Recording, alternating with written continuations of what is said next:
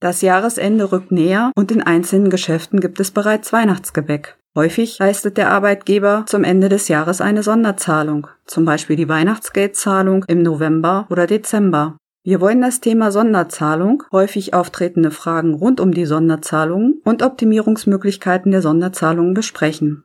Herzlich willkommen im Podcast von Festing und Partner. Schön, dass Sie heute mit dabei sind. Ich bin Steuerberaterin, Fachberaterin im Gesundheitswesen Sabine Banse-Funke und ich freue mich, heute zu dem Thema Sonderzahlung meinen Kollegen aus unserem Büro, Herrn Rechtsanwalt Ralf Leibecker, begrüßen zu können. Herr Leibecker ist Rechtsanwalt und Fachanwalt für Medizinrecht. Er bearbeitet in unserem Büro alle rechtlichen Fragestellungen rund um Arztpraxen und Apotheken, unter anderem auch den Bereich des Arbeitsrechtes. Herzlich willkommen, Herr Leibecker. Herzlich willkommen, Frau Banse-Funke. Herzlich willkommen, verehrte Zuhörer. Herr Leibecker, was sind denn überhaupt Sonderzahlungen?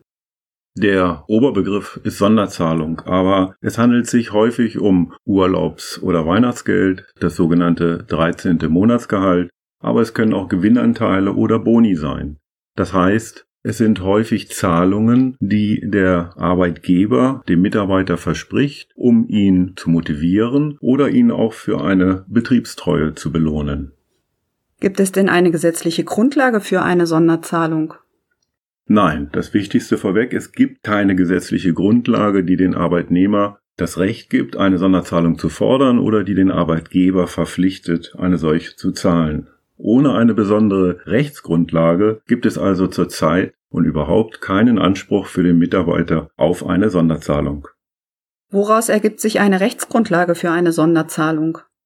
Hier müssen wir uns verschiedene Rechtsgrundlagen anschauen und betrachten. Zunächst denkt man spontan sicherlich die meisten von Ihnen an den Tarifvertrag. Das ist eine Rechtsgrundlage. Aber viele Rechtsgrundlagen sind und die wesentlichen Rechtsgrundlagen sind dann immer der Arbeitsvertrag, in den man reinschauen muss oder eine sogenannte betriebliche Übung und es gibt auch noch einen Gleichheitsgrundsatz.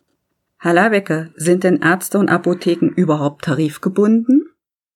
Also eine echte und unmittelbare Bindung in den Tarifverträgen. Es gibt ja Tarifverträge für Apotheker und es gibt auch Tarifverträge für ärztliche Fachberufe liegt nur vor, wenn zum Beispiel der Apotheker als Arbeitgeber in der ADA Mitglied ist, also in dem Arbeitgeberverband der deutschen Apotheker und der oder die Mitarbeiterin wäre Mitglied in der ADEXA, das ist die Gewerkschaft für die angestellten Mitarbeiter im Apothekenbetrieben. Dann gäbe es eine unmittelbare Bindung an den Tarifvertrag. Das ist aber eigentlich die Ausnahme, dass beide Parteien also in Arbeitgeberverband oder Herr Dexer sind. Bei den Ärzten ist es sogar noch seltener, weil da gibt es nur eine Arbeitsgemeinschaft zur Regelung der Arbeitsbedingungen für die medizinischen oder zahnmedizinischen Fachangestellten. Dass da ein Arzt Mitglied ist, ist eine große Ausnahme, genauso dass auch Mitarbeiter oder Mitarbeiterinnen im Verband medizinischer Fachberufe sind.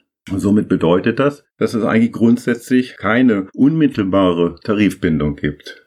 Diese wird aber häufig, ich muss es leider so sagen, dadurch aufgenommen, dass Apotheker oder Ärzte sogenannte Musterverträge nehmen. Und in diesen Musterverträgen haben wir häufig ganz hinten in den letzten Klauseln der Verträge einen Verweis. Da steht nämlich dann drin, dass ergänzend zu dem Arbeitsvertrag, der hier gerade zwischen den Parteien geschlossen wird, gilt die jeweilige gültige Fassung des Tarifvertrages. Und damit habe ich genau das vereinbart, was ich vielleicht gar nicht vereinbaren wollte, indem ich nämlich unmittelbar den Tarifvertrag mit zur Anwendung bringe durch meinen Musterarbeitsvertrag, den ich per se übernommen habe, ohne ihn vielleicht im Detail überprüfen zu lassen.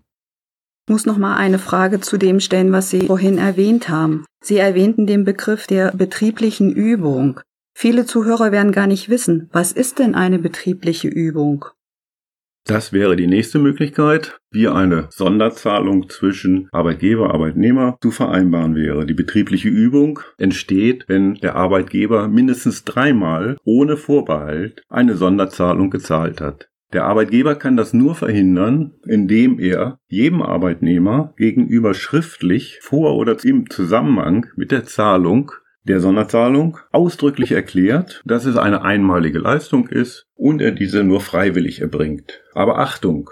Hier liegt wieder der Teufel im Detail. Diese Formulierungen eines sogenannten Freiwilligkeitsvorbehaltes sind rechtlich äußerst schwierig so genau abzufassen, dass sie auch Bestand haben, wenn sich die Parteien über die Zahlung von Sonderzahlungen streiten sollten.